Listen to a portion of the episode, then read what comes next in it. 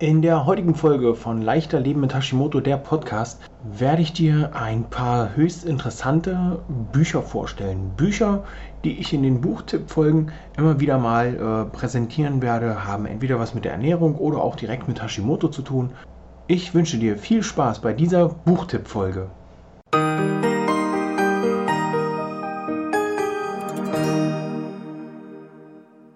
Herzlich willkommen zu Leichter Leben mit Hashimoto, der Podcast. Heute möchte ich euch zwei bis drei sehr wertvolle Bücher vorstellen. Bücher rund um Ernährung oder auch Ernährungsmythen.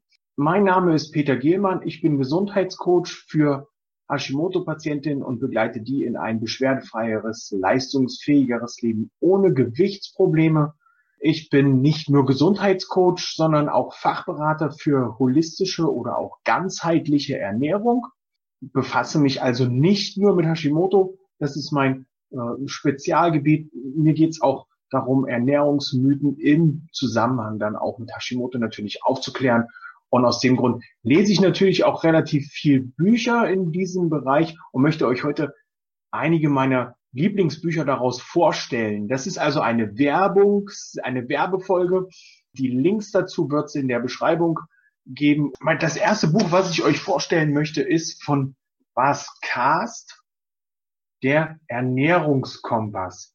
Bas Kast hat hier in seinem Buch nicht nur persönliche Erfahrungen mit einfließen lassen, sondern auch sehr viele wissenschaftliche Studien ähm, dem einen oder anderen ist dieser, äh, ist bestimmt ein Facebook-Post geläufig, so der immer rund um Halloween oder St. Martin oder diese wilden Tage, wo die Kinder von Tür zu Tür laufen und klingeln, ähm, geläufig, glutenfrei, laktosefrei, ähm, fruktosefrei, vegan, vegetarisch, also wo dann die Kinder dastehen und jeder was Besonderes haben will. So ähnlich geht es uns ja heutzutage auch, wenn man sich Gäste einlädt, versäumt man es selten nachzufragen, was haben die, oh, haben die Gäste Allergien, vertragen sie was nicht, muss speziell gekocht werden, muss man was bedenken.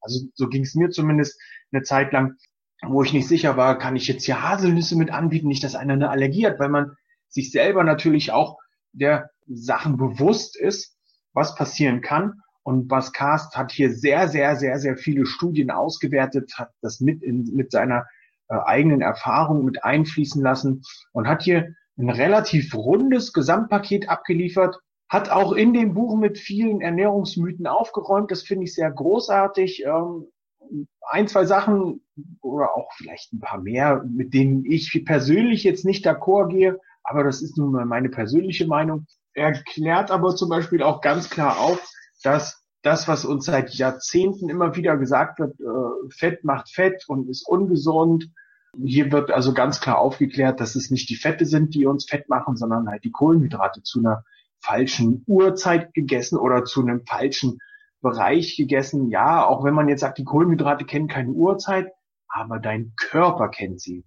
Und wenn du dir abends dann die Kohlenhydrate reinpfeifst und dein Körper aber eigentlich schon im Schlafmodus oder im Schlafvorbereitungsmodus ist, dann ist natürlich klar, dass das nicht so verarbeitet wird, wie wenn du jetzt zum Beispiel früh morgens die Kohlenhydrate zu dir nehmen würdest. Und das beschreibt er in seinem Buch ganz gut. Auch die Folgen daraus, die hier entstehen können, zum Beispiel bei einer Verfettung, dass halt hier Insulinresistenz entstehen kann als Folge und das Übergewicht eigentlich zu einer Normalität wird in den heutigen äh, Bereichen. Und das ist eigentlich schon sehr schade, wenn man äh, Früher haben wir die Amerikaner belächelt, wie die Amerikaner immer, ja, ich muss es jetzt mal so drastisch sagen, immer fetter werden und fetter. Und wir haben gesagt, ach, die faulen Amerikaner, die werden immer fetter. Die werden aber nicht fett, weil sie faul sind, sondern die werden fett, weil sie sich den, den ganzen Mist reinpfeifen. Und wenn ihr euch jetzt mal in eurer Umgebung umschaut, ich möchte da keinem zu nahe treten, aber wer ist denn heute, wenn man durch die Fußgängerzonen geht, das ist vielleicht ein bisschen angenehmer, äh, wenn man durch die Fußgängerzonen schaut, wie viele Menschen laufen darum, die eigentlich viel schlanker sein könnten, wenn sie sich bewusster ernähren würden. Hier wird also wirklich sehr gut aufgeräumt mit Ernährungsmythen, das Ganze auch gut erklärt, äh, warum man zum Beispiel auf Transfette verzichten sollte. Transfette könnt ihr euch, ähm, ja, Transfette als Beispiel ist zum Beispiel, äh, findet ihr in, in Fertigbackwaren, in Fertigpizza. Ähm, und diese Transfette, die machen eigentlich nichts anderes als in eurem Körper bestimmte Rezeptoren blockieren, könnt ihr euch so vorstellen, ihr baut ein neues Schloss ein oder ihr habt ein Schloss in eurer Haustür. Äh, ein gutes Fett ist euer Haustürschlüssel, damit könnt ihr das alles aufschließen und der Körper funktioniert super. Und ein Transfett ist ein Haustürschlüssel, den ihr in das Schloss reinschieben könnt, aber dann könnt ihr das nicht mehr bewegen und der bleibt da drin. Könnt ihr nicht mehr rein ins Haus. Im Sommer mag das okay sein, aber im Winter ist das ganz schön doof, wenn ihr nicht mehr ins Haus rein könnt. Ja, das zweite Buch, das ich super interessant fand, weil ich es selber auch äh, äh, ausprobieren konnte, ist von Dr. Sabine Paul, Gehirndoping mit Gewürzen. Hier also ein Upgrade für Konzentration, Gedächtnis, Stimmung und Stressresistenz. Hier kann man also eine ganze Menge machen. Das beschreibt die Frau Paul sehr intensiv in ihrem Buch, geht auf einzelne Gewürze ein, was man damit machen kann ob man das Gewürz als äh, Pulver zu sich nimmt oder ob man das zum, zum Würzen nimmt und einnimmt oder ob man das vielleicht sogar als Raumluft, das ist auch für, für, für Betriebe, für Firmen sehr interessant. Wie schaffe ich es, dass meine Mitarbeiter ein sehr hohes Konzentrationslevel haben?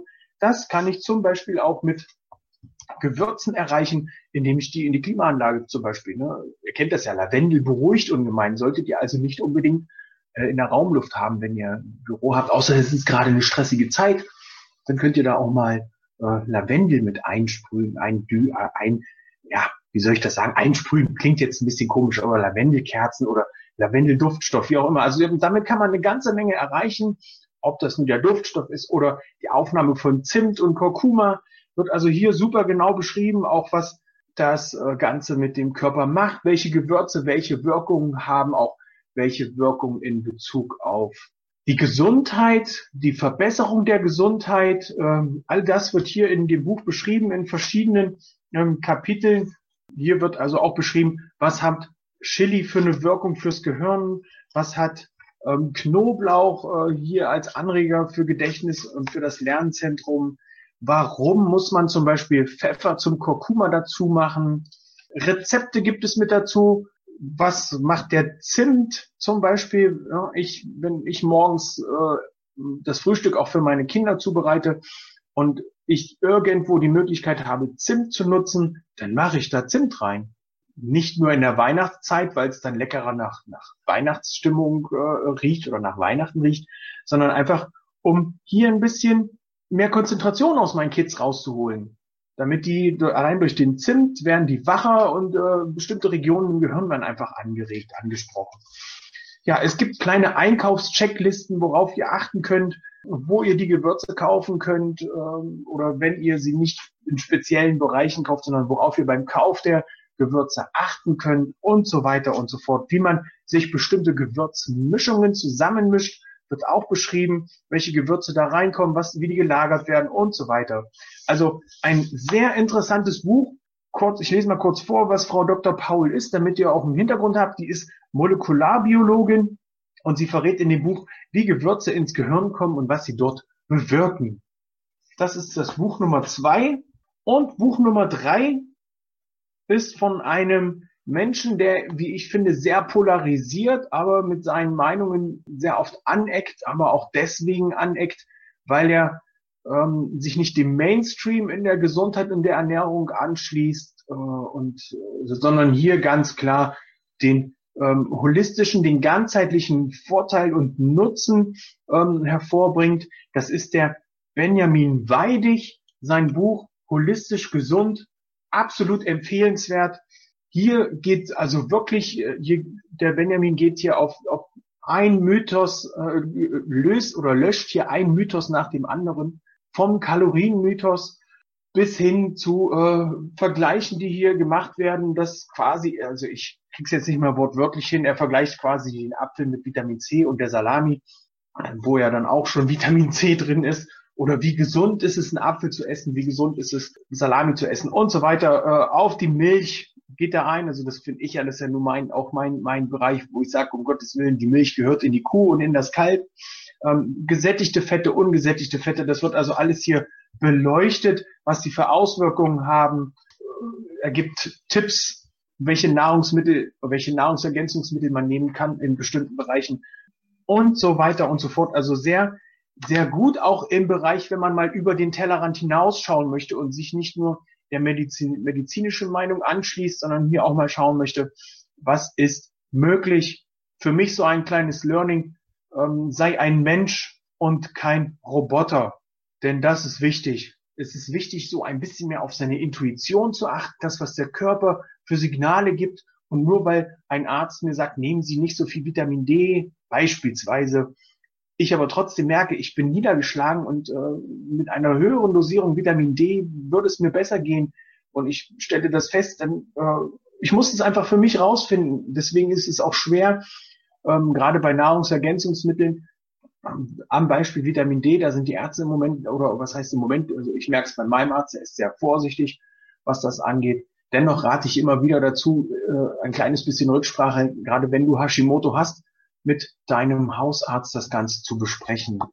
Er geht auch auf die Bioverfügbarkeit ein. Er vergleicht zum Beispiel bestimmte Nahrungsarten und so weiter. Also sehr, sehr großartiges Buch. Ähm, kann ich absolut empfehlen für Menschen, die mal auf äh, über den Tellerrand hinausschauen wollen und die auch ein, ein äh, mal vertragen können, wenn das Ganze etwas überspitzter dargestellt wird und hier auch ein bisschen ja polarisierender äh, übermittelt wird. Also das ist sehr, sehr gut in dem Bereich. Alle drei Bücher absolut empfehlenswert. Wenn dich weitere Sachen in, äh, im Bereich Ernährung interessieren, freue ich mich natürlich auf ein Abo des Kanals, auf ein Abo der Seite, auf ein Like. Ansonsten bleibt mir heute noch zu sagen, ich wünsche dir einen wunderschönen Tag. Alles Gute, bis zum nächsten Mal. Tschüss!